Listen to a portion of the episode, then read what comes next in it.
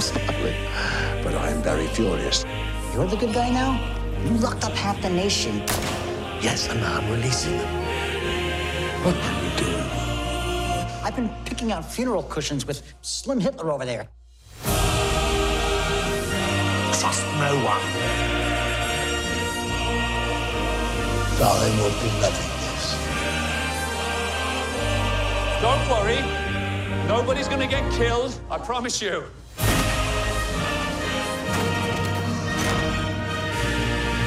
Had nightmares that make more sense than this.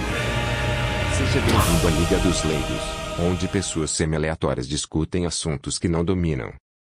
Boa noite a todos. A Liga dos Leigos está reunida hoje para falar do filme A Morte de Stalin, filme de 2017, escrito e dirigido por Armando Iannucci e co-escrito por David Schneider, Ian Martin e Peter Fellows. O filme é uma coprodução britânico-franco-belga, estelado por um grande elenco e baseado numa graphic novel francesa, La Morte de Hã? Stalin. É. Pois é, É. fiquei surpreso também. O filme retrata a luta pelo poder após a morte do líder soviético Joseph Stalin em 1953. Estão reunidos aqui comigo, Zeno Stoico hoje, Salazar Luso, Boa noite. Eu achava que era o filme A Morte de Che Guevara, mas não. esse é outro filme. Pepe o Peripatético Boa noite. e Jusilei Encanador, Здравствуйте, товарищ. Osvedânia. Muito bem, pessoal. Gostaram do filme? O que que vocês acharam? Gostei Qual foi a opinião? bastante. Eu nunca tinha visto. é, Gostei. É, Foi, foi surpreendente, assim.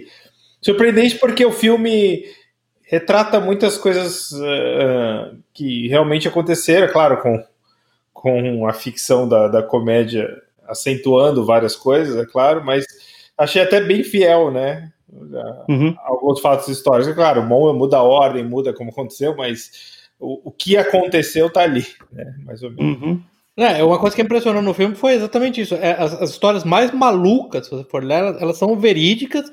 E exatamente a mudança que ocorreu é ou na data de ocorrência ou na, ou na compressão do intervalo de tempo no qual elas ocorreram. Por exemplo, É, exato. toda a morte do Stalin se dá em menos de um dia, não é exatamente assim, mas Uhum. Fora isso, assim, uma das sequências mais malucas para a história da, pia- da pianista lá da Marie Yudna é, não aconteceu exatamente naquela data, né, no perto da morte do Stalin, mas aconteceu, né? Aquilo, aquela Sim. maluquice aconteceu. Só para esclarecer, essa é a cena de abertura do filme, onde está ocorrendo um concerto numa rádio de Moscou, e aí o diretor do, da rádio recebe um telefonema do Stalin, falou que gostou muito do concerto e queria uma gravação, só que o concerto não, tá, não tinha sido gravado. Então eles tiveram que trazer todos os músicos, a plateia de volta e, e refazer todo o concerto gravando dessa vez. E acontecem várias coisas, né? O maestro desmaia, você tem que procurar um outro maestro às pressas. Então, Zeno, e a história real, é, acho que aconteceu, se eu, me, se eu não me engano, em 1949, né? É mais louca ainda, porque na verdade é, o Stalin pediu a gravação horas depois, na realidade. Todo mundo tenta ir embora. Então a orquestra foi acordada no meio da noite. Eles pegaram pessoas na rua, literalmente na rua, colocaram dentro do estúdio, porque tinha que ter gente dentro, do, do teatro para ter a acústica adequada com os corpos humanos dentro do, do ambiente. E o, o primeiro, se eu não me engano, o primeiro, o primeiro é, maestro, na verdade, estava apavorado demais, ele não conseguiu fazer. Aí Eles foram Eu? procurar um, um segundo. Não, ele não chegou a desmaiar, não, mas ele, é, é- só aquilo era, era uma, foi uma pequena licença poética com a, com a- com a verdade. Mas ele estava muito apavorado. Aí o segundo é, condutor que eles foram atrás, tá completamente bêbado, no meio da madrugada, completamente Russo, bêbado né? não podiam pegar. O terceiro cara foi que finalmente conseguiram. E a única coisa, assim, é. A única, eu diria, a única personagem do, do filme que é assim, louvável é a pianista, né? A Maria. Eu tô falando o nome dela certo, Yudina, né? Isso, Maria Yudina, é. Yudina. É, que é louvável porque ela realmente ela, ela se opunha visceralmente ao Stalin com base na, no- na, na fé cristã dela, que era uma ortodoxa muito devota, né? E a única coisa, a única licença poética do filme que, não, não- que, que, na verdade tem uma, tem uma mancha na- na- no, no caráter dela, mas não foi verdade, ela não pediu 20 mil rublos para repetir a performance. O Stalin deu de presente para ela o dinheiro E o que ela fez, ela escreveu uma carta realmente pro Stalin, não, não xingando ele, mas dizendo para ele que ela ia orar muito por ele para que ele fosse para que ele fosse salvo e para que Deus perdoasse todos os múltiplos pecados dele. O que na União Soviética de Stalin já era bastante para matar ela, né? Mas era Muito pianista, menos era- que isso. muito menos que isso, mas era pianista dileta de Stalin de qualquer modo. É, o, a sequência de eventos do filme é mais ou menos a seguinte: como a, a cena de abertura é essa, como a gente falou, do concerto. Em seguida, o Stalin passa mal, né? Tem um derrame, é encontrado morto depois de um, um dia, né? Praticamente. O, porque os guardas Inconsciente, estavam inicialmente. é. inconsciente. Os guardas estavam com medo de entrar no quarto dele, depois de ouvir ele cair no chão, né? Também é verídico. Uhum. E aí é um, é um fogo no galinheiro, né? Ninguém sabe o que fazer. Porque todo É, o, o- Começa a briga pelo, pelo a poder. União Soviética entra em pânico, não sabe o que fazer, e aí começa uma disputa pelo poder, né? Velada, depois aberta Sim, sim. até a- o, o final da história, né? Depois a gente chega lá. E uma coisa que eu não, go não gostei no filme, apesar de ter gostado bastante, um filme bem divertido, é que ele acaba passando uma imagem meio positiva dessas figuras, né? Será? É, o Molotov, por exemplo, é, o cara aparece lá como um cara meio bobão tal, mas o Molotov ele fez o pacto com a, União- com a Alemanha nazista, né, para a invasão da, da Polônia, tornou virtualmente impossível a Polônia resistir à Alemanha, né, foi uma, uma guerra em duas frentes. É, tem a ficha corrida dele aqui em algum lugar. É, não, nem, todas essas figuras são detestáveis. Ah, e o Molotov, mas o Molotov também foi responsável pelo Holodomor. Exatamente. Ah, Então, Justo com passa- o. Ka- é, como é que era? O Kaganovich, né? Que é um cara que. Não, era o Egoda, não era? É, mas Não, o Kaganovich, acho que ele participou também. Não, é, você tem razão, você tem razão. É o Lazar Kaganovich participou também. É. Lazar, você tem absolutamente certo. É, nome. O Molotov e o Lazar Kaganovich. É, O tem Holodomor, uma- para quem não sabe, é a campanha de fome proposital que eles promoveram, a União Soviética promoveu na Ucrânia, que é responsável pela morte de milhões de pessoas. né? É, o, o Stalin disse numa, numa reunião com Churchill em 1942 que ele teve que pessoalmente lidar com 10 milhões de camponeses. Uhum. Então, o número, o número oficial, mais ou menos semi-oficial, né, do, do Holodomor, é 6 milhões, 6 milhões num ano, né, mas o número provavelmente é um pouco maior do que isso. Chega provavelmente a 10 milhões. Então, houve, houve outras regiões fora da Ucrânia onde a fome também afetou tremendamente a população. E, e como o Zeno falou, é- é- isso começou como um plano de coletivização e industrialização forçado. Os camponeses reagiram, começaram a esconder comida, e a reação do governo soviético, como o Salazar falou, com o Molotov e com o Kaganovich, foi basicamente um genocídio por fome, né? Aliás, o termo Uhum. Holodomor é, é um termo é ucraniano, basicamente é matar pela fome. Não Uhum. quer dizer matar pela fome.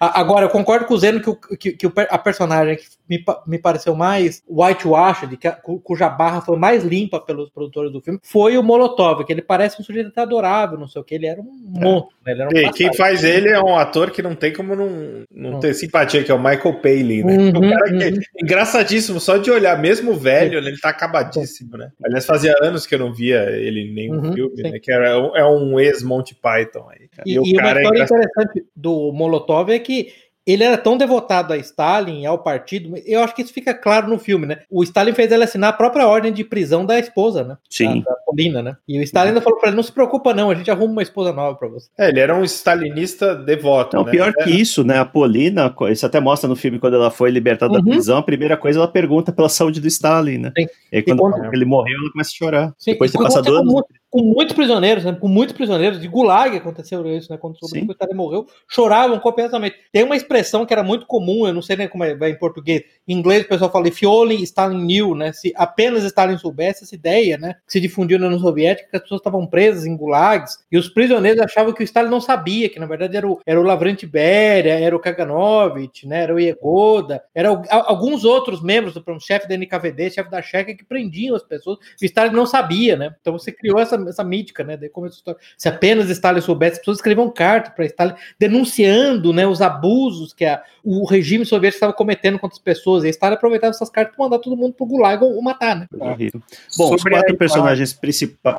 Pode falar, José. Sobre a imagem que você colocou agora, positiva para as pessoas do regime stalinista, eu acho que esse filme, que para mim poderia se chamar Corra que a NKVD vem aí 53 e um terço, ele é meio que. a gente- tem aquele filme do Mel Brooks, Primavera para Hitler, né? Em que um produtor Sim. de teatro começa a pensar numa peça colocando Hitler assim como um sujeito bacana, incompreendido ou coisa assim, botando um musical todo pra cima. Eu acho que, de certa forma, esse filme, A Morte de Stalin, fez mais ou menos com o pessoal do regime stalinista o que- a primavera para Hitler deles. Exato, e, eu acho que assim, à medida que você se distancia da, da tragédia original, o espaço para sátira cada vez maior, né? Eu acho que ele sempre existe, mas à medida que você distancia da, da tragédia das pessoas e que aconteceu, fica ah, mais fácil para uma comédia, no caso uma comédia humor negro, porque tem gente sendo morta, queimada, né? Mas é, fica, fica melhor. E assim, ó, eu achei muito bacana, muito bacana. Não, não o filme é muito bem feito, o filme é muito bem executado, a história é muito bem conduzida, é, ela se torna interessante. Se eu tivesse que fazer uma única crítica, além da sua, que é uma espécie de whitewashing, né, de limpeza de barra de algumas personagens históricos que são genocidas mesmo, é, eu achei a- que a escolha da- do- dos atores, não, não bem a escolha dos atores, eu achei que o fato dos atores não terem é, se esforçado para fazer nenhum tipo de sotaque, aquilo lá foi uma coisa ruim, porque a União Soviética, isso é importante entender, né? Acho que o Richard Pipes falava muito disso, né? Quando ele escreveu aquele livro Comunismo, né? era uma coalizão de minorias étnicas contra russos, né? Então o fato do Stalin ser georgiano, o Beria ser georgiano, eles têm um sotaque super carregado, você não consegue diferenciar isso no filme, né? Isso aí Sim. foi uma coisa que perdeu só. É, acho É. que o problema de falar em inglês com tentando fazer um sotaque russo tende a, tende a ficar meio ridículo, né? E como eles não iam fazer o filme em russo mesmo, aí eu acho que a É, opção por não, não fazer nenhum tipo de adaptação acho que é válida. Eu acho que especial, apesar de eu gostar muito da- desse ator, e a interpretação dele, mas ele ficou parecendo um americano do Bronx, assim, que é o Steve Buscemi, né? Que é o Khrushchev.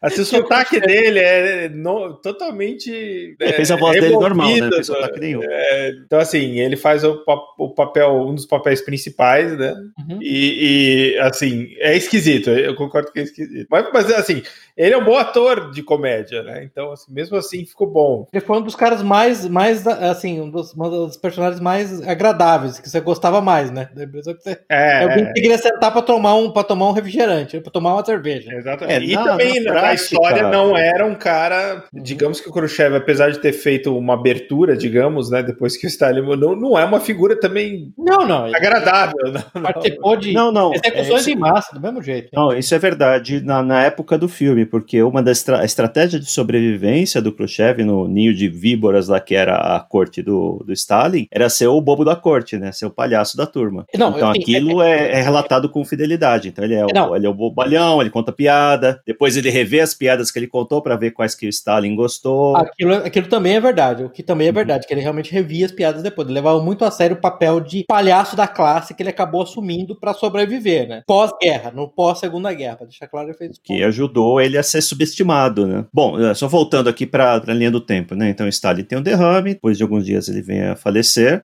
com um quiprocó enorme lá na alta cúpula soviética, tem quatro personagens que estão lá disputando o poder. O Beria, que era o che- ex-chefe da NKVD, que deveria se tornar KGB, né?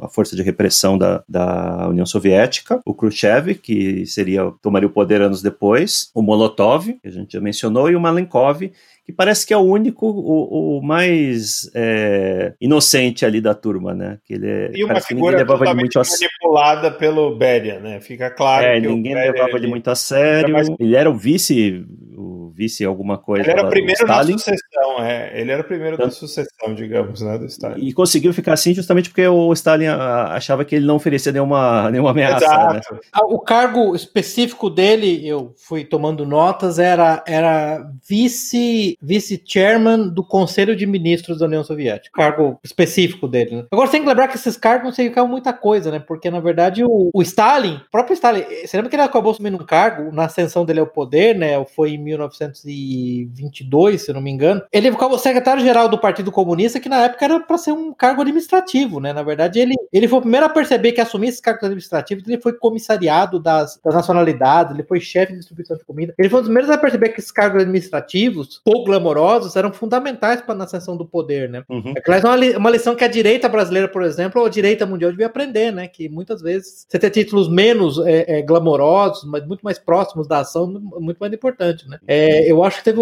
teve um dos cargos dele dele, que foi comissariado dos trabalhadores, de eficiência dos trabalhadores, um cargo assim, que ninguém queria assumir, que ele, ele percebeu na hora, tipo, 1922 ou 23, ele falou, não, esse cargo aí é a chave porque eu vou poder lutar contra a ineficiência das indústrias soviéticas. E ele assumiu, ninguém mais queria assumir, o primeiro cara que assumia era o Zinoviev, ele não quis falar, ah, não tem nada, esse cargo é, só dá trabalho, não sei o que, você falou, eu assumo. Então isso uhum. o Stalin sempre teve muito nele, né, de assumir esses cargos que administrativamente parecem é, é de pouca importância, mas que são cruciais. Então é aí que ele colocou o Malenkov nessa posição de vice, né, de deputy chairman. Só, só uma coisa, viu, Zeno, que é uma das pouquíssimas imprecisões do filme, mas também não é, não é grande coisa, que naquele momento do filme o Beria não era mais chefe de NKVD. Né? Sim, sim, várias era... pessoas estão com uhum. cargos incorretos, né, o próprio Zukov também não tá com ele não era líder do exército naquela época, ele estava meio que em desgraça, afastado. Exatamente, o, o, Stalin tinha chamado ele de volta da, da ele era basicamente o comandante militar da, da região dos Urais, ele tinha chamado, chamado ele de volta, na verdade o Stalin estava desesperado para se livrar dele, mas ele tinha muito medo de se livrar dele, porque ele era um herói e comandava uma lealdade única no exército, no exército é, Herói da Segunda Guerra, foi responsável pela conquista de Berlim, figura altamente popular. Só uma coisa sobre a morte dele, vocês notaram alguma alusão a, a, a que ele foi envenenado? Porque isso, isso é uma, uma algo uma teoria, uma teoria, uma teoria da conspiração que ele foi envenenado, né? Eu, eu notei que tem algumas, é, talvez algumas coisas ali bem, bem específicas que me chamaram a atenção, que eles têm toda uma refeição antes, né? E eles estão todos ali meio que apreensivos, é claro que eles tinham muito medo do Stalin, mas que ali poderia ter algum, alguma trama ali por trás, assim. mas é uma coisa bem leve. Vi, esse era o cotidiano deles. Eles tinham lá o, as discussões políticas e depois todo mundo ia para Dasha, lá, a casa de campo do Stalin, é, jantar, beber, assistir filme. Todo mundo super tenso porque ninguém sabia se ia sair, ninguém tinha certeza se ia sair vivo, né? Fazer, e te, começava às 5 da tarde, geralmente terminava às 4 da manhã. O Stalin não bebia, não sei se, não sei se, se, se isso ficou claro no filme. O Stalin não bebia, não, ele foi todo beber. O Stalin não bebia, o Stalin parou de beber muito cedo na vida dele. E, e uma coisa que as pessoas não, não conhecem do Stalin, você lê algumas biografias do Stalin, eu li algumas, ele era um piadista, tá? Ele adorava fazer piada, desde que ele fizesse a piada, pra deixar claro, piada legal era piada com ele. O, o Salazar, você sabe como é que ele chamava o Kaganovich? É, assim, é, você me ajuda a traduzir para português, mas basicamente era Oven Dodger. Oven Dodger, é o cara que escapou do, dos fornos crematórios. forno crematório, do forno crematório. E ele fazia, imitava, ficava imitando judeus, não sei o quê. Aí o, o, o como é que chama o outro lá, o, o que era armênio mesmo, era o, poxa, me fugiu o nome do cara agora, que era o ministro, o ministro da, da de trade, de comércio, como é que era mesmo? Era Mikoyan, o Anastas Mikoyan que aparece que na cultura russa tem essa ideia que, o, que os armênios são desesperados por dinheiro, não sei o que, ele ficava falando de emprestar dinheiro, de pegar dinheiro, não sei o que. Com o Molotov, vinha alguém e falava, ele chegava e falava, ô Molotov, fala aí pra mim do seu pacto que você fez lá com, com o Molotov. então, ele era todo piadista. Ele era todo piadista. O próprio Malenkov era chamado de Melania, né? Melanie, alguma coisa assim. Sim, então isso, isso tinha bastante. E, e, aparentemente, viu, como o Zeno falou, ele adorava, ele achava o, o Khrushchev super engraçado. Ele achava o Khrushchev assim, o máximo de, de parar essa cor. E o do Khrushchev fazer esse papel. Então, mas esses jantares eram reais. E outra coisa que era interessante é que ele morria de medo de ser envenenado, Stalin, e ele tinha umas superstições meio malucas, tipo assim, ele achava que se você comesse ovo cozido, o ovo não podia ser envenenado, então ele adorava comer ovo cozido. Ok com a casca, com, com, a casca, com a casca, ele tirava a casca, porque se viesse com a casca, ele não podia ser envenenado, aí, não, aí é impossível ser envenenado. Mas a tradição okay. de envenenamento é bem antiga, o medo do envenenamento na Rússia é bem antigo. Inclusive chegou, tem um produto que até hoje tem a, tem a forma que tem por causa de, um, de uma superstição do czar da Rússia, que é a champanhe cristal. Ele encomendou a casa de champanhe Roederer da França uma garrafa que fosse transparente para ele perceber se tivesse alguma coisa adulterada e cujo fundo fosse completamente plano para não para que não escondesse uma bomba ali. O resultado é que a champanhe é vem na garrafa transparente, embrulhada num celofane e tá com a garrafa até hoje por conta do czar da Rússia 150 anos atrás. Não, não sabia, uhum. interessante. É, eu, eu senti lá que tem alguma alusão sim ao negócio da mas você não acha que o Pérez, o Pérez, entrar correndo lá e re, remover os documentos, parte, parte da ideia do filme é, demonstrar que o Berry era o responsável, não o, o, o Salazar. Sim, sim, eu entendi que o Berry entrou lá pegar os documentos para se proteger dos outros, né? Para ele ter um leverage contra os concorrentes dele ao cargo. Mas o Berry, o tava felicíssimo com a morte quando foi anunciada a separação do Estado. O Berry. Não, é, é hilário que eles todos resolvem é, adiar chamar o médico. Fica bem claro. Não, não, calma. Vamos, vamos discutir primeiro. O Malikoff é o que fala isso. Vamos discutir primeiro, Uhum. antes de chamar o médico. O, né? o, o também era outra coisa, que não podia ser qualquer médico, né? E aí todos os médicos estavam no gulag. Então, isso é uma coisa interessante, né, Salazar? Porque é, o negócio interessante no Stalin, é que as pessoas falam muito do Stalin, não, o Stalin era antissemita. Ele não era antissemita como Hitler, ele não viu os judeus como uma espécie de é, é, criaturas cósmicas que, que- que tinham que ser destruídos para que a humanidade fosse livre. Ele não via assim, mas ele não confiava em judeus em geral. Ele, Stalin, realmente não confiava, né? Muito pou- pouco antes da morte dele, é, houve esse, uma- um monte, um escândalo numa clínica é, médica que era direito por judeus, se não me engano, em Moscou ou em Leningrado, agora não lembro bem exatamente, mas ele estava decidido que os judeus estavam é, tentando matar eles. A maioria dos médicos eram judeus, né? Então, na verdade, o que fica claro no, no filme, ele acabou criando aquele, aquela operação para tirar os camisas brancas, que eram os médicos, a maioria deles eram judeus, então a maioria dos médicos competentes, que eram, por, por uma coincidência, judeus, foram removidos, né? Tanto que uma das coisas que discute no filme, uma cena hilária, né? O Salazar e o Zeno, vocês vão lembrar, é que eles discutindo, não tem mais nenhum médico competente em Moscou. Aí os caras falam, mas os médicos competentes estão no Gulag, sim, mas a gente é um médico, ele for judeu, e ele tratar, o, ele tratar do Estado, o Estado se recuperar, ele vai achar que gente traiu ele. Que, que é pior, né? A gente trazer um médico ruim, né? Ele se recuperar. É, ele ficou- é, Aquilo foi é, é, genial, aquilo foi genial, ele se recuperar. é hilário. E daí o que a gente faz, caramba? Mas ele ficando muito paranoico, né, no, no, no final da vida dele, né? Na verdade, ele, Sim. ele pós-segunda guerra, ele não saía mais da Rússia, né? Ele desistiu de sair da Rússia completamente, né? É, o comentário é lá que a, a guerra acabou com ele, né? Sim. Ele morreu com 75 anos, né? Então já estava com certa idade, mas a guerra tirou muito do, do energia que ele tinha no começo da carreira. Né? Sim. Uma morte também, a dele, que poderia ser evitado se o programa Mais Médicos existisse naquele momento, né?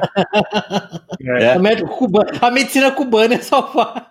E essa Olha, naquela época é possível que a medicina cubana fosse melhor que a russa, né? A revolução tinha ocorrido, é hein? verdade, é verdade. Eu tava tentando lembrar do nome daquele, daquele grande, grande amigo dele lá que foi morto, né? O Sergei Kirov, que foi morto Kirov. em 1934, né? Foi antes que ele começasse os, os grandes expurgos, né? De 36, 37 até 38, né? Mas isso tudo meio que acabou. Ele assim acabou. Um negócio interessante. O Paul Johnson tem uma biografia ótima dele, né? que é curtinha. Eu recomendo pra todo mundo que é uma biografia bem curtinha, viu, gente? É tipo, é um livro de 60 páginas, 60, 70 páginas, que é o Stalin, Kremlin Mountaineer. Uma coisa que ele fala é que o Stalin não tinha amigos, na verdade, assim, a ideia para o próprio Beria, ele não era amigo do Beria, ele desconfiava tremendamente do Beria. Não, a gente vai, a gente precisa dedicar uma sessão aqui só pro Beria, que é o, o personagem Puta que pariu. O mais Beria interessante do filme. Pra, ter uma, pra dar uma ideia pra quem não assistiu o filme, tem uma cena onde eles estão discutindo lá e um dos caras fala, se eu não me engano foi aquele Konikov, né? Ele, ele tava sendo torturado pelo Beria, só pra ter uma ideia do que é o Beria, tá, gente? Tava sendo torturado pelo Beria e, e o cara pediu, pelo amor de Deus, pro Beria, tudo bem que ele sabia que ele ia morrer, né? Mas pro Beria cuidar da mãe dele, da mãe idosa dele. O Beria trouxe a mãe dele idosa pra sala e estrangulou ela na frente do cara. Esse é o Beria. Beria, ele, ele foi, é, ficou famoso por ser o chefe da NKVD. Ele. Tem a ficha corrida dele aqui. Ele foi responsável pelo massacre de Katyn, na Polônia. Sim. 22 mil, 22 É mil pessoas. Ele era um predador sexual, né? Obviamente. Sim, sim, sim. Isso mostra no filme. O- A quantidade de vítimas que ele tem, é, tem o, o guarda-costas dele tem, chegou a ter anotações que estão em segredo até hoje, só vão ser liberadas em 2028. O- Pra ter uma ideia da quantidade de vítimas que O- ele o teve. Ele, ele gostava de andar no, no- no- na, na limusine dele por Moscou. Ele escolhia as mulheres, né? Tipicamente jovens. Assim, é- é- eles têm de chamar ele de pedófilo. Evidentemente, não vou entrar nessa discussão, mas ele não era pedófilo. Eu não, eu não concordo com essa pecha de pedófilo. Ele gostava de mulheres bem jovens, 14, 15, 16 anos, mas não, não pedófilo, per se. Ele levava as mulheres, né? Na verdade, assim, ele, ele se forçava, forçava a fazer sexo com as mulheres. Não era exatamente um estupro na medida que ele não violentava, não batia nas mulheres, mas ele ele forçava as mulheres a fazer sexo com ele. E na hora, no dia seguinte, quando elas saíam, um, um dos guardas ele entregava um buquê de flores pra mulher pra indicar que, a- que, o, que o sexo foi consensual, né? Na verdade, É, se ela aceitasse, foi consensual, se não aceitasse, Ela ia ele era executado. ela ia pro Gulag, né? Ela ia pro Gulag ia ser executada. Teve uma mulher que recusou, inclusive, pra você ver que interessante. Eu lembro de um caso, uma mulher que recusou fazer sexo com ele. Ele não matou a mulher, não bateu na mulher, não fez nada. A mulher se recusou. No dia seguinte, quando a mulher foi embora, o guarda deu a- o- as flores pra ela. E ele ficou bravíssimo. O guarda falou: O que, que é isso? Porque ela se recusou sexo comigo. Agora essas flores vão ser flores funerárias. E, obviamente, ele, ele mandou executar a mulher. E é interessante. O próprio Stalin, é, houve uma ocasião no qual a Svetlana, a filha do Stalin do segundo casamento, estava sozinha numa casa com o Beria. O Stalin ligou e mandou ela sair imediatamente da casa. Imediatamente. Falou: Você não fique, na- não fique sozinha na casa com o Beria. Recomendação geral, nunca aceite carona do Beria. Né? É, teve isso também, né? Os próprios membros, né, pros membros do, do Politburo falavam isso pros... Do Comitê Central, do Politburo, não aceite carona do Beria. né? Não aceite carona do Beria. Eu tô ouvindo um podcast chama... Como é que chama o podcast? É, Liga Cold War. What We Saw. É, Liga dos Legos também. E tem um episódio lá que ele descreve que na, em, em Moscou, né, tava tendo uma obra na embaixada da Tunísia, tava tendo um problema lá com aquecimento, aí os, os operários começaram a mexer no aquecimento, e começaram a ter visões lá de meninas nuas correndo pela casa, gritando, e fala, não, deve ser algum problema, né? Deve ser, ó, o pessoal deve ter bebido alguma coisa, né? Vários relatos, assim, de trabalhadores, de pessoas ali no local começaram a ver é, fantasmas de meninas desesperadas correndo pela casa. Aí depois que terminaram a obra, acharam lá diversos cadáveres de É, mulheres, jovens meninas É verdade, né? enterradas lá aquecimento e descobriram que era a casa, tinha sido a casa do Beria. né? Sim, sim. é, vários corpos de mulheres foram recuperados da casa do Beria. Isso, é- isso é absolutamente verdade. Isso, sim. Mas assim, eu acho que o filme faz um bom trabalho em demonstrar que o Beria é completamente depravado, né? Assim, acho que isso. Eu acho até que a, a- a- mostra assim que ele é, o- com certeza ele é o que mais passa a imagem. Ele, é, obviamente, é um psicopata na vida real. Né? Ele é o que sai com a pior imagem, mas mesmo assim, eu acho que frente ao que ele fez na- no mundo real, Não, na é- história real, é. acho que ainda, sai, ainda foi pouco, saiu barato pra ele. Não, é porque o filme realmente. É, Não é um livro de história, né? ele, é, ele faz, se esforça para ser engraçado. Então, você acaba né, dando risada daquelas coisas, né? Apesar de ter cenas muito fortes, né? A própria execução dele, do Beria, no final, é uma cena forte porque é, termina com ele, ele sendo ah, assassinado e o corpo dele queimado. Uhum. É. E ele que É- matou é, essa milhões, e ele foi um sádico que torturou milhões pessoalmente, no final, realmente, da vida, é, implorou pela sua vida como pateticamente como um covarde. Exatamente como o Che Guevara, né? Que é outro, outro psicopata sádico, também estuprador, assassino, fez a mesma coisa, né, que no momento final implorou pela vida como, como, um, como um covarde, né? É, só pra gente continuar aqui em linha do tempo, né? Logo após a morte do Stalin, então começa-se. O, o Melenkov assume o poder, né? Ele que era o, o- o segundo em comando, apesar de ser o mais fraco, mas começa uma disputa meio velada lá entre o Beria e o Khrushchev. Isso. E queriam, queriam assumir o poder. O Beria começa uma série de ações, isso também é historicamente correto, de, de abrandamento do regime, né? Vamos parar com as execuções, vamos soltar prisioneiros, o que é meio surpreendente, né? Mas ah, aparentemente o que ele queria, depois de ter matado tantas pessoas, né? Sido o assassino do Stalin durante tanto tempo, ele queria ser visto não mais como um, um executor, né, mas como um estadista. Ah, e ele queria ganhar o apoio da população, né? Naquele Sim, momento, para consolidar o poder. Então, os, dois, na verdade, tiveram a mesma ideia. Inclusive, eles falam isso, né? Não, eu, eu vou ser o reformador, eu, né? Ele- Eles disputam essa, esse título de reformador, mas é com segundas intenções. Obviamente, eles não estão ali com interesse na população, eles querem capturar o poder para É uma, uma estratégia meio de sobrevivência, né? Porque no, no- no- a maior parte do. O Khrushchev fala isso na biografia dele, a maior parte dos colegas dele foi morta, né? No- Uhum. Do, do início de carreira dele no partido, foi preso, executado, estava em gulag, alguma coisa. Eu Não conhecia mais, mais quase ninguém. É, um- é uma situação que eles estavam ali de extrema paranoia, todos eles, né? Sim. Então eu acho que por isso que todos sentiam a necessidade desse abrandamento. O, o, o Zeno, só, só para dar uma, uma perspectiva para o pessoal da- do contexto no qual o Khrushchev estava envolvido, né? Tinha alguns números aqui, o que o Stalin chamou lá do grande, grande expurgo, né? 36, 38, aí tem alguns números, por exemplo, dos 1.225 é, delegados no 17º Congresso do, do partido, em 1964, dos 1.225, 1.108 foram presos em menos de um ano. A maioria deles morreram, né? so- com- com- é, sob tortura da NKVD. Dos 139 membros candidatos aos, ao Comitê Central, 99 foram presos e, e executados. Muito bom. É, entre, entre 14, meses, 14 meses, só mais um, só mais um. 14 meses entre os, entre os meses de 1937 e 38, é, Stalin teve, é, mandou 1,8 milhão, milhões de pessoas é, presas e executou, mandou executar 690 mil. Gente, só pra É o que eu tenho. são comunistas é, é, de carteirinha, tá? São os caras mais fidedignos que podem mais. Eles não são revolucion... é, contra-revolucionários, não são sabotadores, eles são os comunistas mais devotos. Não deturparam Marx. Não né? deturparam Marx, eles são os mais devotos, tá? São eles que estão É, matando a rodo. Eu tenho aqui um número que Stalin assinou pessoalmente, ordem de execução de 40 mil pessoas. Uhum. Ele assinou de próprio punho. E ainda assim, né, uma coisa interessante que o Paul Johnson fala naquele livro dele lá que eu recomendo, ele nunca matou ninguém, né? Aparentemente, ele mesmo nunca matou ninguém, tá? Eu não sei, porque ah, no começo da carreira, no começo da vida, quando era jovem, ele era criminoso, né? Ele era soltando de banco, mas ele tinha uma gangue muito violenta, né? Que ele comandava. Ele mesmo não, não participa, assim,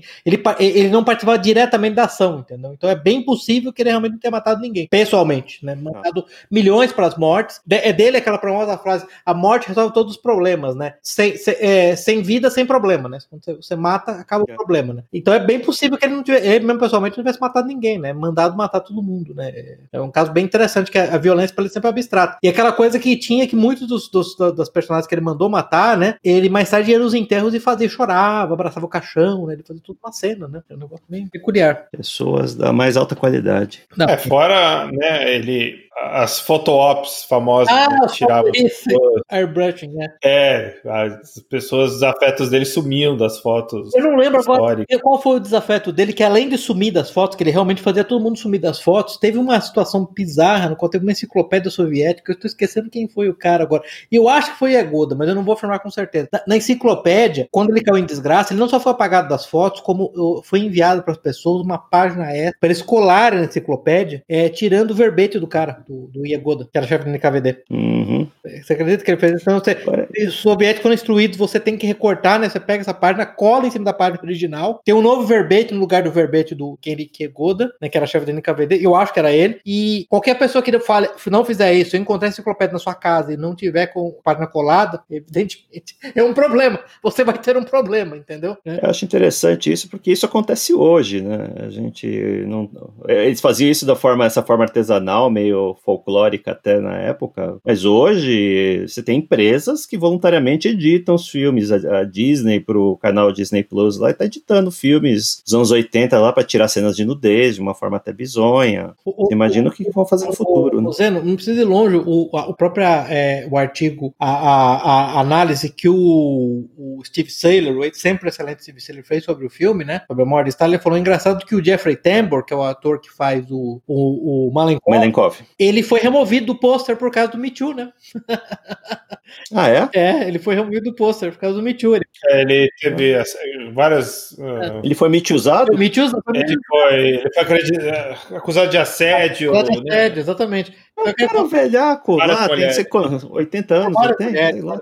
Ele é um aprendiz de Weinstein lá, né, cara?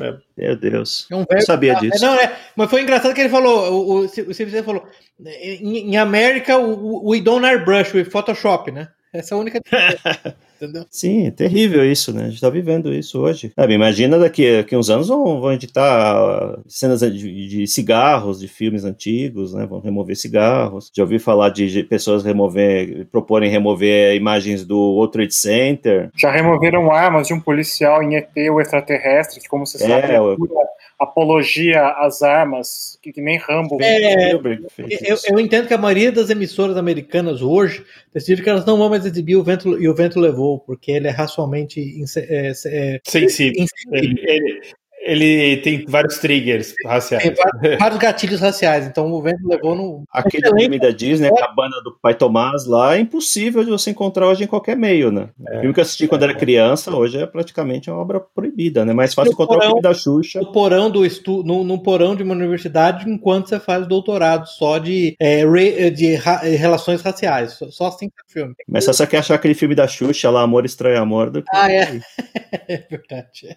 E eu, agora também falando, a morte de Stalin foi banido da Rússia, né? O filme que nós estamos É, Ah, foi. A reação do governo russo eu queria comentar com vocês. Parte disso, eu entendo, foi porque russos, assim como os chineses, têm um problema enorme em rir de si mesmos. Então eles realmente se levam muito a sério. E o filme realmente demonstra, você pode até dizer em prejuízo da coraça histórica, mas outros projetos como um bando de bobalhões, né? É, Sim. um negócio que eu já tive várias discussões com ele da direita, né? Pra deixar claro, tá, gente? Stalin era um monstro, um demônio, era muito pior do que Hitler, tá? Do, do que o bicho-papão favorito da direita, mas ele não era incompetente, tá? Ele era extremamente competente, provavelmente um dos maiores estadistas, entendeu? Maquiavelianos que o mundo já viu, tá? E, Uhum. então essa ideia que, ó, o retardado mental, um bobalhão, nenhum deles eram bobalhões, tá? Eles eram extremamente competentes no objetivo deles, tá? No objetivo deles, que era aterrorizar aquela população e manter aquela população do controle, enquanto você reformava aquela população para ter um novo homem soviético. né? Esse era o objetivo dele. É, o próprio Beria, os biógrafos dele falam, ó, se ele tivesse nascido nos Estados Unidos, ele seria CIO de uma grande empresa, seria uma pessoa muito bem sucedida, com uma capacidade de organização inacreditável, memória impecável. Mas é o que sempre as pessoas falam do Stalin, a capacidade do Stalin de se concentrar em longa lista de documentos e analisar durante horas a fio, sem perder a concentração, é um negócio impressionante. Então essa ideia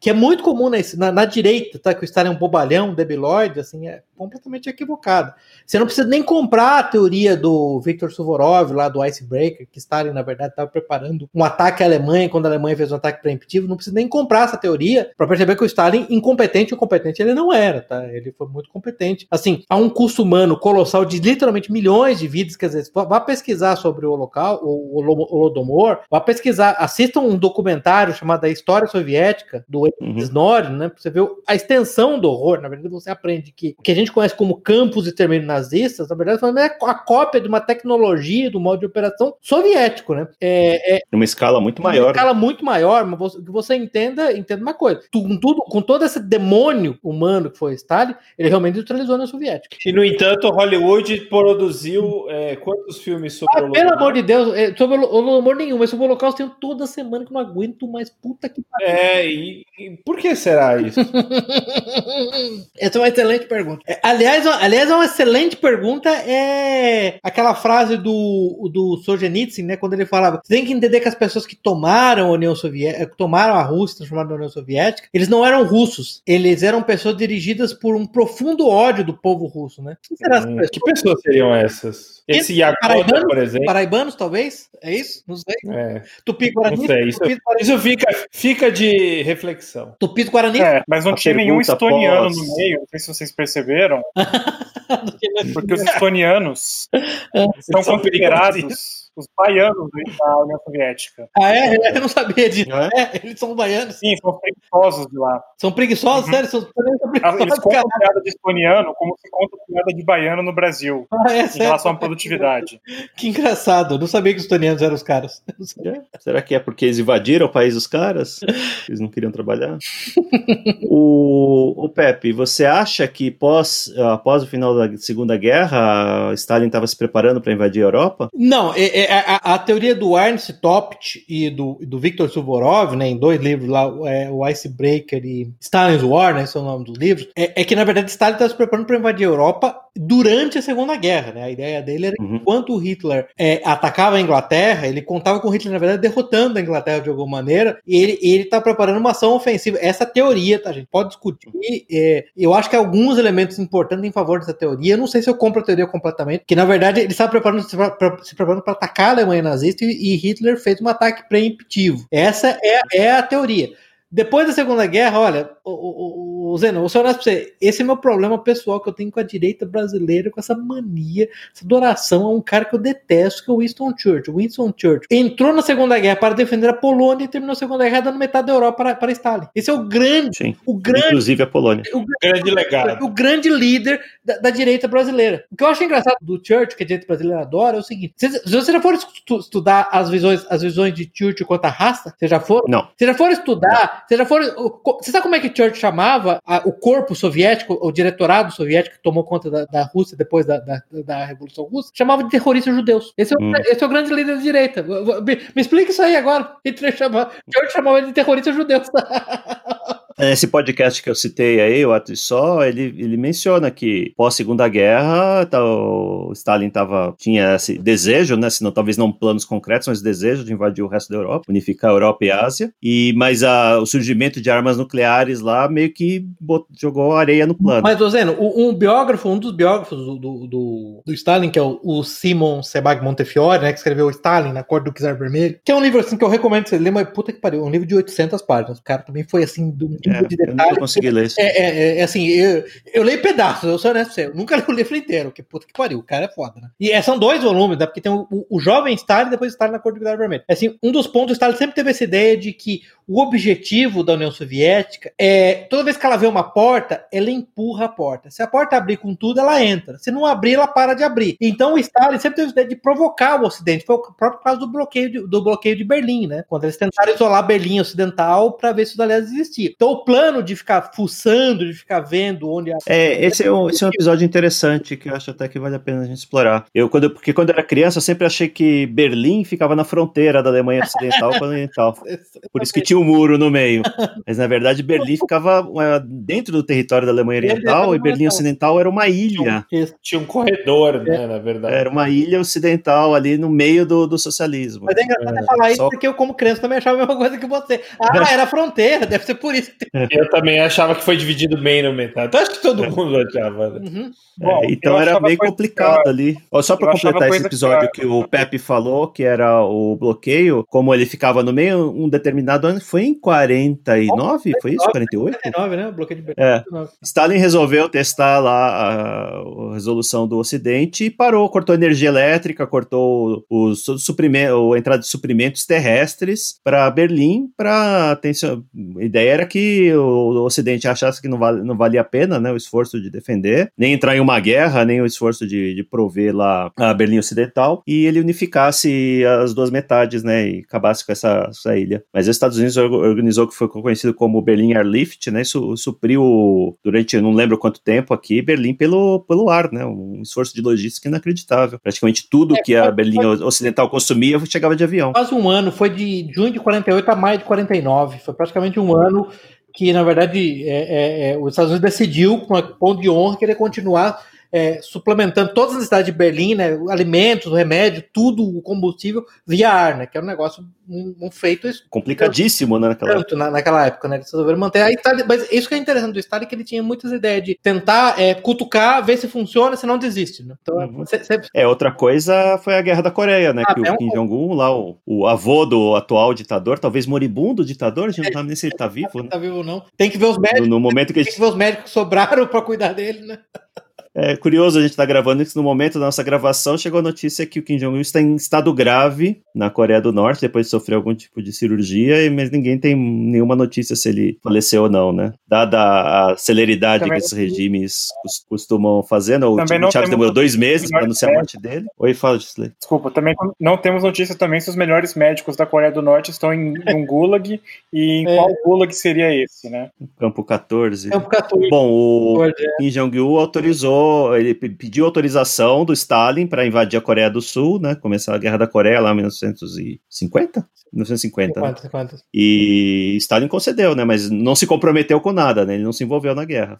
Quem foi, quem foi livrar a barra da, da Coreia do Norte depois que deu errado foi a China. Bom, voltando aqui na linha do tempo do filme, depois então começa essa disputa, tem o enterro do, do Stalin, é, um- é uma, todo mundo querendo chegar a sua, ter o seu momento ali de, de popularidade, e o Beria está se preparando ali para subir o poder, né? Chutar o Melenkov de lado, mas ele é so- sobrepujado pelo o Khrushchev. Que faz se- uma aliança com. faz uma aliança Com com o Zukov, com o, o exército, Zukov. com o exército vermelho, exatamente. é, que usou popularidade dele para mobilizar o exército contra a NKVD, e aí o, o Beria é preso, é chamado para uma reunião extraordinária lá do Presidium, né, o Politburo, e é preso e executado sumariamente. Na verdade, na vida real, isso acabou, não foi tão rápido assim. Não, não, não foi. No, no filme foi tudo no mesmo dia. É, Na- na é, é real- isso que eu. A licença que o filme faz uma compressão, espécie do tempo, né? Ah, sim, ele ficou alguns meses preso, né, escrevendo cartas chorosas lá, pedindo perdão para todo mundo. Ele foi preso em junho e executado em dezembro de 53, se eu me, me lembro. Stalin morreu em março, né? Isso, isso. E depois do, do Beria morto, aí o Khrushchev vai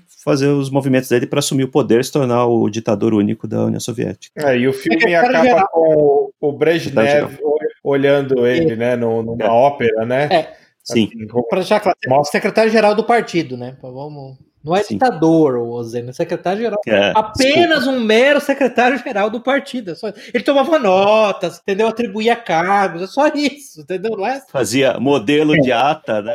isso, fazia ata, é só essas coisas, entendeu? Digitar. É, o Khrushchev- secretário-geral apenas carimba papel. O Khrushchev teve uma carreira interessante depois de chegar ao poder, né? Logo, logo depois de se tornar secretário-geral, ele fez o, o que ficou conhecido como discurso secreto, Isso. onde ele denuncia os crimes do Stalin. Do qual ele participou, Segundo, dos quais ele participou, né? sim, foi parte.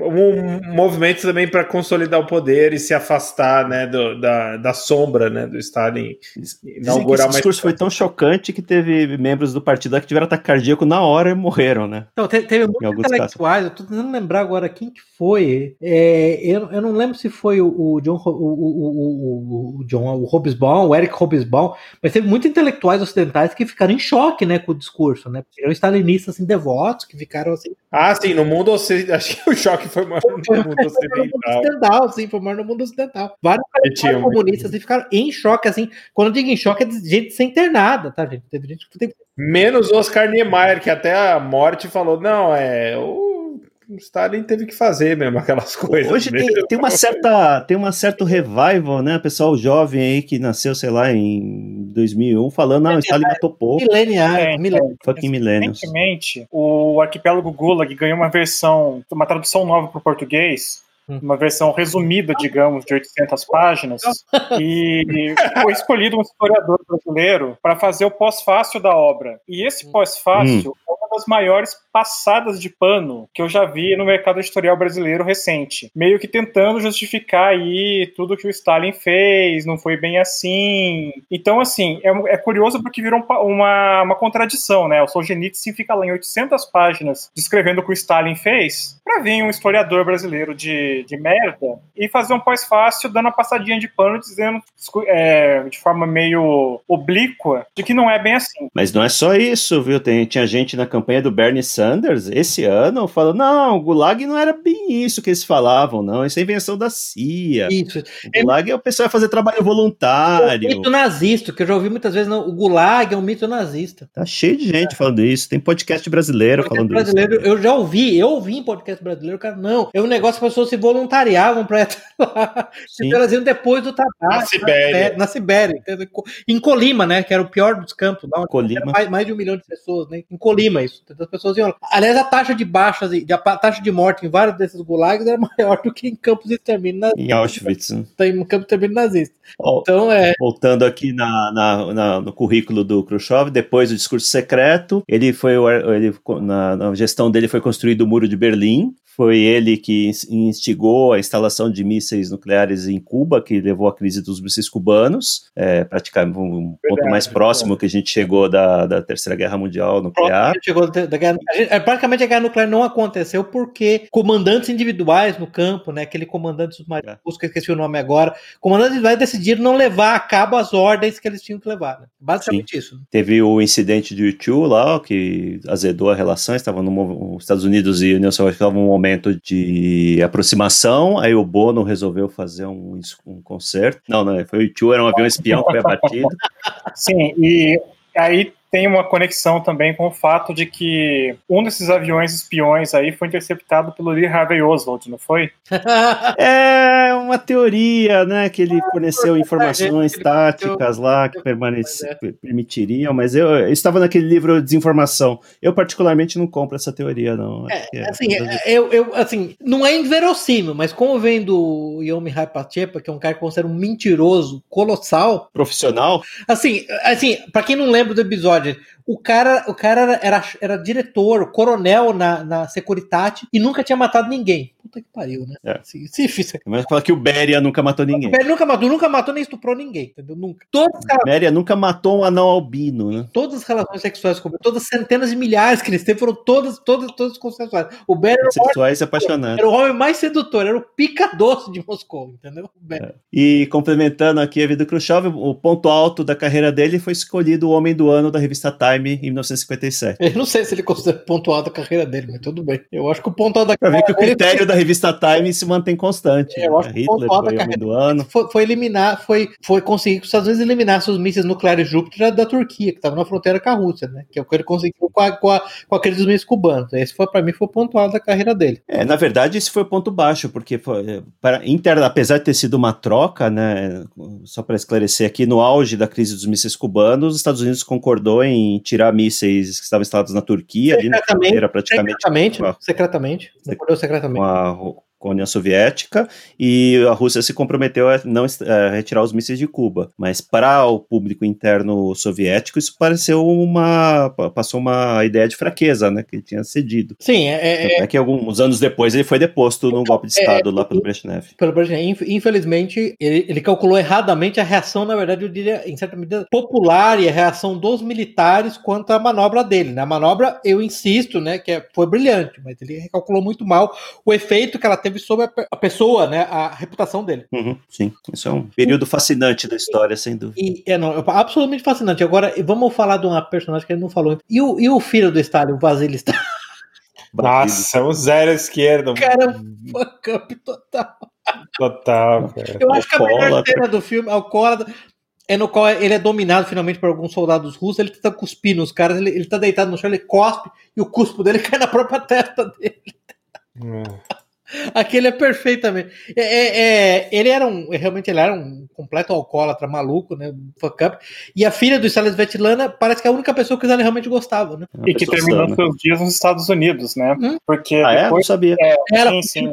A história dela dá também. um filme à parte, porque, enfim, no filme ela é, ela é vivida por uma atriz britânica bem bonitinha, mas bem xarope também. Depois, se vocês forem ver o Instagram da moça, só tem as piores causas possíveis. Andrea Mas, enfim. Rittenborough, né? Andrea Rittenborough, não é? Isso. Assim. Sobre a filha dele, aconteceu o seguinte: ela se apaixonou por um indiano. Depois de um tempo, no governo, no final do governo Khrushchev, começo do governo Brezhnev, ela teve autorização para ir para a Índia atrás do cara. Não deu muito certo, ou o cara morreu, alguma coisa assim. E um dia ela resolveu pedir asilo na embaixada dos Estados Unidos em Nova Delhi. Chegou lá e falou: Oi, eu sou a Svetlana, filha do Stalin, e eu quero desertar para os Estados Unidos. Isso foi Nossa, uma eu tô lendo aqui no Wikipedia, ela foi, ela desertou mesmo. Nossa, incrível. Isso, é, foi mais em segredo, ela foi mandada para os Estados Unidos, se eu não me engano, via Itália, e ficou lá, inclusive, dando entrevistas, falando mal do pai, e aí parece que a turma do, do Frank Lloyd Wright, aquele arquiteto, a- adotou a moça, ela casou com um dos, dos puxa-sacos do Wright, teve, teve uma filha americana que é uma motoqueira com cara de eleitora da Dilma, essas coisas. Mas foi isso, e morreu em Ah, 2011 nos Estados Unidos. É, a- uma uma das Incrível. injustiças dessa história é que, tirando o Beria, a maior parte desses pessoas da alta cúpula soviética, assassinos todos, tiveram suas vidas tranquilas, né? Morreram de causas naturais. O próprio Khrushchev foi deposto. É um dos poucos casos de, de líder soviético que não morre no poder e não é assassinado, né? Não, não morre de causas naturais no poder, nem é executado de, no, no, num golpe, né? Ele, ele foi permitiram que ele se aposentasse e viveu ainda até perto dos anos 70, se eu não me engano. Olha, ela mudou até de nome aqui, eu tô vendo. O nome dela era Lana Peters, ela adotou o nome americano Lana Peters. E morreu com 85 anos em Wisconsin. Wisconsin, caramba. Pois é. Não sabia não que ela tinha. É engraçado que ela tá o filme inteiro atrás do marido, né? Que o Beria promete que vai, vai tirar lá do gulag. E viu, o cara já tinha, Eu tinha morrido anos. né? tinha morrido, né? Ah, esse é muito engraçado, é. Por você, ela ainda fala, por você eu vou tentar. Quando o Béria tá naquela nova fase dele de ser, de ser, de ser Béria, Béria Paz e Amor, né? Pra lembrar do Lula, Béria Paz e Amor, ele, por você eu vou tentar o impossível. Não sei se você lembra de uma cena muito boa no qual eles estão no, no velório mesmo do Stalin, daí um dos líderes, acho que é o, acho que é o, o Mikoyan lá, fala: Jesus Cristo, quem convidou os bispos? Aí tu, quem, convidou, quem convidou os bispos da igreja ortodoxa russa, né? Descobriram que foi o Béria, o que tinha convidado os bispos. Estão todos indignados. Todos lá, né? indignados. Pô, bispo aí também já é Não, é, a gente pulou na, na cena que o Vasily Stalin aparece a primeira vez, né? Tá treinando um time de Ah, hockey. aquilo é muito engraçado. O time joga mal pra caramba e fala: não, é que todo o nosso time oficial morreu no acidente Morreu aéreo. Por que acidente aéreo? Aham. Aviões russos, aviões soviéticos não caem, né? Não aconteceu no acidente aéreo, exatamente. E o time era o time da Força Aérea, inclusive, não o time da Força. É, inclusive. Isso também é outro evento que tá, tá, tá fora da linha do tempo, aconteceu acho que em 49, mas também é um fato real. Uhum. Sim, sim, é Impressionante. o clube de, de, de, de hockey no gelo é da Força Aérea. exato. E também eles tentaram esconder, né, do Stalin, que isso tinha acontecido. Oh, ma- mas Com medo da reação. é, é, voltando no ponto do, do, do Salazar sobre que é uma comédia negra, a gente acaba rindo de coisas que normalmente a gente não riria. Só pra deixar claro, também, tem uma cena assim muito boa do filme, muito pungente do filme mesmo, é no qual, quando tá todo mundo abandonando a casa de campo do Stalin onde ele morreu, aparece claramente a NKVD chegando, matando os dois guardas que estavam na porta do Stalin, do começo, Uhum. e colocando em caminhões todos os médicos e, to- e todos os, Os empregados. empregados, que basicamente para matar, né? Eles Sim. E aí, no fim, o agente que estava coordenando é assassinado É também. morto também. O agente que tá acordando é morto também. Exatamente. Agentes que matam os, os empregados são mortos por outros agentes. Exatamente. É um ciclo sem fim. Né? Que, é, que essa é a natureza do, do, do, do regime. A natureza, eh, isso é uma coisa que a gente precisava discutir, né? A natureza do povo russo, né? Porque essa paranoia que a gente vê claramente no filme, né? Todo mundo com medo de todo mundo, que chegou no seu ápice, obviamente, durante o stalinismo, mas é uma coisa meio intrínseca ao russo, né? Porque ao longo da história eles foram invadidos N vezes, né? De todas as direções possíveis, desde os dos mongóis até o exército napoleônico. Sim. Então estão sempre, estão sempre esperando a próxima desgraça acontecer, né? Me parece. Vocês acham que é assim que funciona a mente russa? Talvez o, o Jusilei tenha uma informação. É, o Jusilei é o nosso, é nosso, é o nosso russófilo. Nosso plantão. russófilo. Bom, até onde eu conheço da mente russa é o seguinte: depois que a Rússia foi, tornou-se um país, ou seja, depois da, da Horda Dourada dos mongóis, já no século XIV mais ou menos, eles nunca foram efetivamente conquistados, né? Mas em compensação sofreram todo tipo de invasões lá de Hitler a Napoleão e algumas outras ao longo do tempo. E o russo, ele é um, uma pessoa extremamente desconfiada a princípio, não é uma pessoa que se abre tão fácil, mas depois que se abre, você vira o melhor amigo dele. Um traço curioso que vem mais ou menos do período comunista é o seguinte: eles são extremamente diretos e honestos com você, porque a coisa de guardar segredo ou falar por trás ficou muito identificado com os serviços secretos da, do tempo do comunismo. Então, eles falam na sua cara o que eles acham. Se você falar, ah, você gostou disso, e ele não gostou, e fala: Olha, cara, eu achei uma porcaria, não gostei, não gosto disso e tal. Não tenho o menor pudor, porque para eles é uma prova de amizade que você seja sincero, que você não tem nada a esconder, que você não tá a serviço de ninguém. Coisa interessante. Bem doida. É, fazendo um, uma ligação com o filme, é, tem uma cena muito tocante que o, o filho denuncia o pai, né? Sim. É, entrega o pai, muito né? boa aquela cena, muito boa, é verdade. E realmente ali, ali é uma das cenas mais, para mim, que ali sai da comédia. Ali vai pro filho, entregou o pai pra morte. Ali, né? Sim. Que o pai até volta. E depois... Porque o Beren tinha resolvido ser o Berinha, paz, paz e amor e libertar todo mundo. É. Tanto que o pai chega, a mãe abraça, e você vê que o filho olha com uma cara de desgosto, desgosto por ele mesmo, não é que ele tá com desgosto do pai voltar. Então, é. Ele percebeu o que ele tinha feito, né? Ele sabia o que ele tinha feito. Muito boa, muito boa, muito boa lembrança, viu, Salazar? Muito boa. É, uma das coisas que eu anotei aqui para falar, já, já, que a gente tá falando do, do, do regime, é, e o senhor tá falando do serviço secreto, o, Zeno falou do massacre de Katyn. Eu lembrei que tem uma, uma, uma personagem do massacre de Katyn, na floresta polonesa, que é o Vasily Blokin. Não sei se vocês lembram. Ele era da NKVD, né? É, em abril de 1940. Ele, ele mais dois, dois irmãos, na verdade, eles foram responsáveis por matar por noite 240 soldados poloneses. 250 soldados poloneses por noite. Provavelmente, provavelmente com tiro, com tiro, é, uma bala na, na nuca. Provavelmente ele é o homem que na história da humanidade mais matou pessoas. Provavelmente ele matou ou pessoalmente 7 mil, 7 mil soldados poloneses. É, no massacre de Katina morreram só soldados, né? Foi a, a nata da, do, dos oficiais, dos oficiais poloneses, mais sacerdotes, intelectuais, né? E, e que é um negócio interessante, viu, que o Paul Johnson fala que, assim, o mesmo a intensidade de ódio que Hitler sentia pelos judeus, na verdade, o Stalin não sentia pelos judeus, né? Ele sentia pelos poloneses. O Stalin odiava os poloneses. É,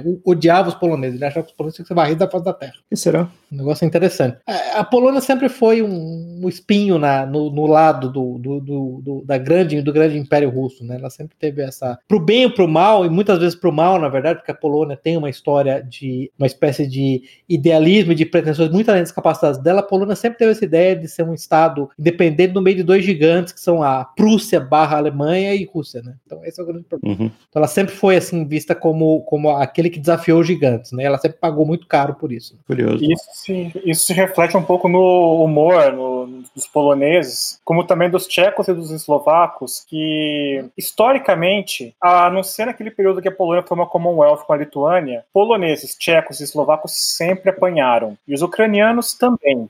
sempre apanharam. E você vê o semblante das pessoas hoje, eu sinto que tem alguma ligação com isso daí, que é uma coisa meio histórica que vem. Talvez esteja enganado, mas é a impressão que me dá. Mas eu não sei, o, o, isso que você falou agora, não sei se você lembra, tem aquele bom filme que é o, a história do, do daquele é, franco-atirador da Segunda Guerra Mundial, que é o Vasily Zaitsev, que é aquele filme é, Enemies at the Gate, você deve lembrar do filme Círculo de Fogo em português. Que a Raquel Weiss. Raquel Weiss. É. Então, eu não sei... O filme é uma droga, né? Assim, tem, o filme tem uma boa sequência no início, ah, mas depois vira... O filme é bem divertido, vai, vamos... É assim, ah. historicamente é uma bizarrice total, o filme inventa uma claro. coisa, mas assim, vocês lembram, tem uma cena no qual eles têm que reconectar um fio telefônico, aí os soldados russos falam. Pô, mas é, se, se a gente mandar alguém lá fora agora, um, um sniper, um franco-atirador alemão vai matar. Ah, manda um ucraniano então, pô. Não, não lembro desse detalhe. É, ah, manda ucraniano, pô. Vai, vai que vai morrer aí, pô. Melhor mandar ucraniano. Então, esse é o ponto que o Cruzeiro tá fazendo. Realmente, em, em grande medida, esses povos periféricos do grande Império Russo sempre foram é, vistos como, como é, é, é, basicamente vítimas de abuso. O único, na verdade, por lá que os heróicos que conseguiram escapar disso foram os finlandeses, né?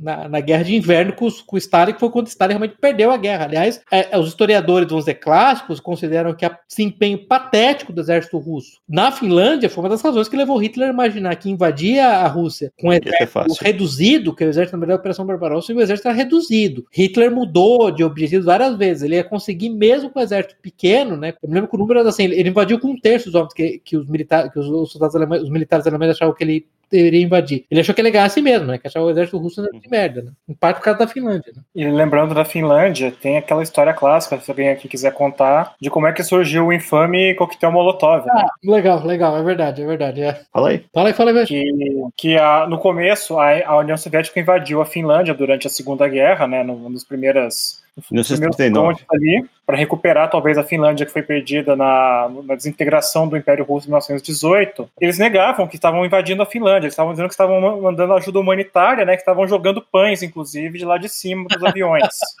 e aí, era, e aí em, em- como complemento à cesta de pães dos russos, eles inventaram um coquetel molotov para ter algo para beber, né? Entre aspas, evidentemente, para rebater isso daí. Uma bomba incendiária em homenagem à ajuda humanitária soviética que, como a gente Mas sabe, quem inventou isso? Os finlandeses ou os russos? finlandeses. Os Ah, tá, finlandeses entendi. Faziam guerra de guerrilha lá. No final das contas, eles tiveram uma vitória pírrica porque tiveram que abrir mão de uma parte de território em favor da União Soviética. Algumas cidades, como uma cidade medieval chamada Vyborg, que é perto de São Petersburgo, passaram nessa época da Finlândia para a União Soviética, mas não foram mais intimidados depois disso. E essa cidade até hoje, ela faz parte do território russo ou não? Vo- Voltou? Faz, e, e se você ver por um acaso imagens de lá, você pensa que é uma cidade escandinava, porque foi assim até 1940. Ou seja, não tem nenhum tipo de africano lá.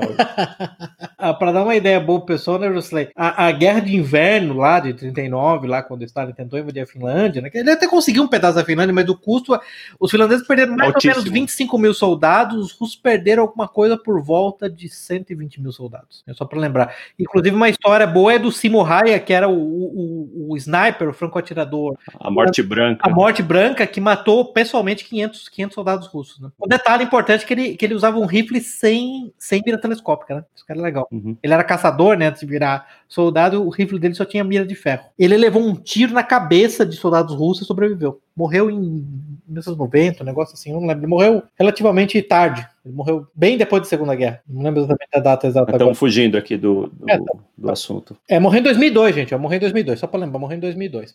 Não, é só pra É terminar o negócio da guerra da Finlândia, né? Como isso foi, como a- a- a- o péssimo desempenho das forças soviéticas acabou levando a Alemanha a concluir que ela poderia invadir com um número menor de soldados, que acabou sendo um desastre para a Alemanha mesmo. Outro ponto interessante é que o Stalin, na verdade, logo no começo da guerra, ele realmente entrou em desespero da Segunda Guerra, né? Ele achou que ia perder, realmente, a- a- especialmente Moscou. E uma das coisas que o grande ídolo da direita brasileira, que é o Churchill, fez foi desviar materiais, em particular aviões, né? Que iam para Singapura para a União Soviética para ajudar Hitler, eh, Stalin a combater Hitler. E provavelmente por conta disso, por exemplo, ele, é, é, Churchill sacrificou Singapura para ajudar Stalin. O, o grande ídolo, novamente o grande ídolo da direita brasileira. Entendeu? Churchill. Outro problema que, que Stalin teve que enfrentar no começo da guerra é que ele tinha executado né, nos expurgos a maior parte dos oficiais militares, né? É, então, sem, a- comando, sem comando, praticamente. Há uma controvérsia se isso foi um problema ou não, mas a, a, a história, vamos dizer, clássica, oficial, é exatamente essa, que ele teria executado algum dos melhores oficiais. Eu, não- eu não, eu não sei exatamente. O, de novo, voltando ao caso lá do Victor Suvorov e do Topt, eles falam que não, na verdade, que ele, na verdade, executou, ele executou adequadamente um número de oficiais que eram incompetentes. Mas é, que, seja como for, ao final da guerra, ele certamente tinha oficiais, por uma seleção, questão de seleção natural, tinha oficiais muito competentes. Né? O Exército Vermelho. É, é de se presumir que se a guerra tivesse continuado, né, vamos dizer, em 1949, quando a guerra tivesse começado uma guerra terrestre, né, exceto pelos de armas nucleares, provavelmente a União Soviética teria ganhado. Né? Por quantidade de, de soldados, quanto de recursos materiais, quanto pelo fato que a Europa estava destruída né? É, Mas o lembrando que na, não lembro agora qual desses personagens, não lembro se foi o Khrushchev ou o Molotov que instituiu aquela o grupo de retaguarda de oficiais Isso, políticos. batalhões né? penais. bota- Foi, foi o, o, o, o Khrushchev. Khrushchev fez isso na defesa. Na defesa de Stalingrado. Stalingrado mandava os soldados, soldados soviéticos avançarem e ficava um grupo atrás. Se os soldados tentassem recuar, eles eram, eles eram executados na hora. Então, mas o, o, Isso, o que. isso aparece também naquele filme do the Gates. eu- no, no o Círculo de Fogo, mas o que eu li sobre isso é que, na verdade, isso foi uma ordem executiva do Stalin, viu? se eu não me engano, uma ordem de 1907, é. E que o Zukov, na verdade, lutou contra, porque não porque o Zukov era bonzinho, tá, gente? Pra deixar claro. Aliás, aliás, vamos deixar um negócio claro aqui, desculpa fazer esse parênteses, eu sei que eu tô, eu tô, eu tô me confundindo aqui, mas vamos parar com essa história que Lenin era bonzinho e Stalin era ruim. Lenin é um puta de um genocida maluco. Lenin matou muita gente. Ele só não matou mais do que Stalin porque não teve tempo. E a ideia é que Trotsky era bonzinho. Trotsky era outro genocida maluco. Esses três caras eram genocidas malucos, né? Assim, eu acho que é uma boa ideia, para ter uma boa ideia, a polícia secreta do Czar, lá, ela. é, é, vai, vamos dar um número lá. Ela executava em média 15 pessoas por mês. 15 pessoas por mês. Uhum. No ápice da- do- dos conflitos. Primeiro mês que a Checa, lá, que a, a nova polícia secreta soviética entrou, ela executava mil pessoas por mês. Foi de 15 para mil. E só, só para dizer que o Zukov, que é o marechal lá, que é um grande herói de guerra, não era nenhum bonzinho, mas ele não queria os batalhões penais lá e os batalhões de retaguarda matando quem voltasse para trás, só porque era, ele achava um desperdício de soldados. E, É, não e tem bonzinho nessa história, né? não, Todos- não, não tem, não tem. Assim, como eu falei pra você, o único, a única personagem realmente decente da história é a Marilde. É feita pela. Como é que chama lá? a Atriz a. Olga. Kurilenko. Olga Kurilenko, que é feita pela Olga Kurilenko. Exatamente, Que é a Olga Kurilenko, isso. É a única personagem, né? Decente mesmo da história ali, que se for ler, é a Olga Kurilenko. Você pode dizer que talvez a única outra personagem decente que não apareceu que era, era a mãe da, da Svetlana, a segunda mulher do Stalin, que aparentemente se matou ao descobrir o, sobre o Holodomor, sobre a fome na Ucrânia. Né? Ela teve um, ela confrontou o Stalin numa reunião, não sei o que, o Stalin parece que jogou uma bituca de cigarro na cara dela, um negócio assim, humilhou ela, mas ela se matou, não aguentou viver. Ou foi assassinado, a gente também não. Não, ela se suicidou. É, não sabe se suicidou, exatamente. É o, muito, muito bem lembrado. Na, na- na União Soviética de Stalin, vai saber, né, o Salomão? É. Ela se matou com oito tiros. Ela se matou com 16, com 16 Isso. pistolas de oito tiros. Né? Isso, exatamente. Pistola de Nas costas. nas costas. Isso, isso, exatamente. Sempre tem, essa, tem- sempre tem essas, essas maluquices lá. Falar. É um dos regimes mais loucos, né, do Stalin e eficazes, né, em, Louco é eficaz. Louco é eficaz. e em reprimir, né. Acho que talvez é, a China tenha sido maior pelo número de pessoas, né, O número de mortos, é, talvez pelo número de mortos. e, e, a, e Camboja também, que foi um regime bastante maluco, né. Pelo, pe- pelo percentual de, da população, que o Camboja foi aproximadamente um terço da população morta, né? Então É. o Camboja ganha o prêmio de eficiência de genocídio, né? É, Mas durou mas pouco tempo também. né? Mas Durou no meu ranking de maluquices, isso aí, abstraindo-se o número de vítimas, além do Camboja, outro que merece ser destacado é a Albânia, né? O Denver Rocha, que, entre outras coisas, fez o 700 mil bunkers de concreto para uma invasão que nunca ocorreu, que durante 40 anos de regime, é, cada Cada pessoa que tiver- quisesse ter um automóvel particular tinha que pedir ao governo, e durante os 40 anos ele emitiu duas autorizações. Caralho, Sim, engraçado. E que Por acidente? É isso? Por acidente? Do- É. Por acidente? provavelmente. E nos anos 60 declarou que a religião oficial da Albânia era o ateísmo, né? Isso. É foi um dos poucos oficialmente ateístas do mundo, né? Porque ah, é- é- isso é legal, né, o, o José, que você lembrou, que a União Soviética era profundamente ateísta e, assim, uma das coisas que ela fez, perseguiu com, com, com uma voracidade ímpar, foi a igreja russa ortodoxa, matar padres, bispos, torturar padres, bispos, era um clássico, né, da, da- do regime soviético, né? Pra o ódio que as pessoas ao cristianismo era um negócio impressionante. O Sorenitz tem algumas teorias por que, que as pessoas odiavam o cristianismo, mas a gente, vamos deixar para outro episódio. É, agora o ponto interessante é que no, no ápice do desespero da invasão alemã, o Stalin meio que é, permitiu que missas fossem rezadas, né? Ele permitiu que a, a igreja ortodoxa voltasse a se reunir, né? Sim. Todo e mundo, no- até, até o avião falhar, né? E nos anos finais do stalinismo e depois do Khrushchev em, em frente, teve uma certa mudança ali dentro da Igreja Ortodoxa que começou a ser empregada como um instrumento do regime, né? Que isso Ah, aí sim. o Yom Mihai Infiltrada, né? fala bem no Desinformação e que até hoje a gente não sabe exatamente é até que ponto a Igreja Ortodoxa é empregada pelo governo Vladimir Putin para conseguir alguma coisa que não, enfim, com fins espirituais e aquilo de sempre, né? Uma grande incógnita. É, a Igreja Ortodoxa, a pior coisa que aconteceu para ela, na verdade, não foi, assim, eu entendo para as pessoas individuais morrer e ser torturada foi muito pior. Para a Igreja foi muito pior o aparelhamento que ela sofreu pós-Stalin do que a perseguição que ela sofreu pré-Stalin. A mesma coisa acontece na Igreja Cristã Católica, né? Exatamente. Infiltrada. Então, é, é, muito, é menos pior do que a infiltração, do que a cooptação. Absolutamente, Zeno. Excelente ponto. A cooptação é muito, muito, muito pior. Um último ponto que eu queria fazer, que é das minhas notas que eu lembrei aqui, porque eu lembrei de novo da biografia do Stalin, é no começo, lá quando ele liga para o diretor da, da Rádio Moscou para pedir uma cópia do, do, do, concerto. do concerto, que é interessante que ele era fanático por telefone, ele adorava telefones, e, inclusive ele teve um especialista alemão que desenhou a rede de telefones russa, e ele começou a copiar e contratou um britânico para criar um método lá de específico de comunicação. Ele adorava telefone, ele achava assim que a União Soviética ia ser gerida por telefones. Ele tinha listas pessoais de telefone, ligava para todo mundo, ele era fanático por telefone.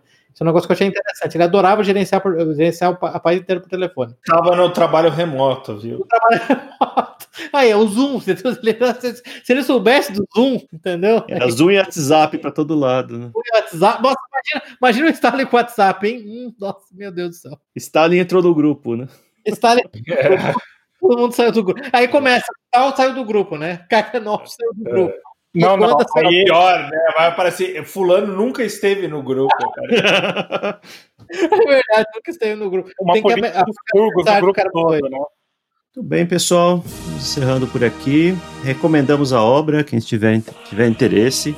Vale não só como a comédia que se propõe, mas como uma reflexão sobre a natureza do, do regime, que foi o regime soviético, em particular do período stalinista, né? um regime de momentos de extrema paranoia que, que o, o, filme consegue transmitir o que era a, o medo intrínseco a todos os estratos da sociedade que era viver naquela época. Está disponível em plataformas digitais, eu particularmente achei na Amazon Prime. E vou me despedindo aqui, dizendo estoico. Salazar. Boa noite, é, recomendo, gostei bastante do, do filme e eu acho que é, para quem tem uma quem tem uma introdução até essa questão do, de como foi aí a morte do Stalin é uma é um, é um jeito fácil de se começar. Sim. Uma reflexão também, observar também esses personagens, né? Todos com essas, essas fichas corridas que a gente discutiu aqui. É, eu esqueci de falar do, do episódio que o, no WhatsApp ele fala, né, que o Eisenhower uma vez jogou um taco de golfe em um assessor. E o Beria estuprou e assassinou um número incontável de meninas e mulheres, né? O Stalin assinou pessoalmente a sentença de morte de 40 mil pessoas, inclusive membros da família e amigos pessoais e colegas, né? A natureza dos regimes aí é, fica clara. Pepe? vamos falar, é, recomendo a obra, é, é divertidíssima, não, não encare, encare isso como um livro de história. Minha recomendação pessoal, se você se interessa, comece lendo um livrinho curtinho do, do, do Paul Johnson, que é Stalin The Grand Mountaineer, mas o filme é muito divertido.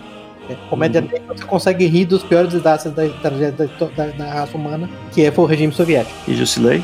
Bom, se você gosta de humor negro, se você sabe que o humor negro é que nem braço, umas pessoas têm e outras não, assista esse filme, é bem divertido, é interessante. E não se deixe enganar pelo fato de que foi um dos filmes preferidos do Obama naquele ano de 2018, quando ele foi lançado. É tá vicior, então nas vidani, pacá pacá. Obrigado, até a próxima. Encerramos aqui o episódio de hoje. Links para os livros, filmes e artigos citados estão no site da Liga. Assine o feed para ser informado automaticamente quando novos episódios estiverem disponíveis. Agradecemos a audiência.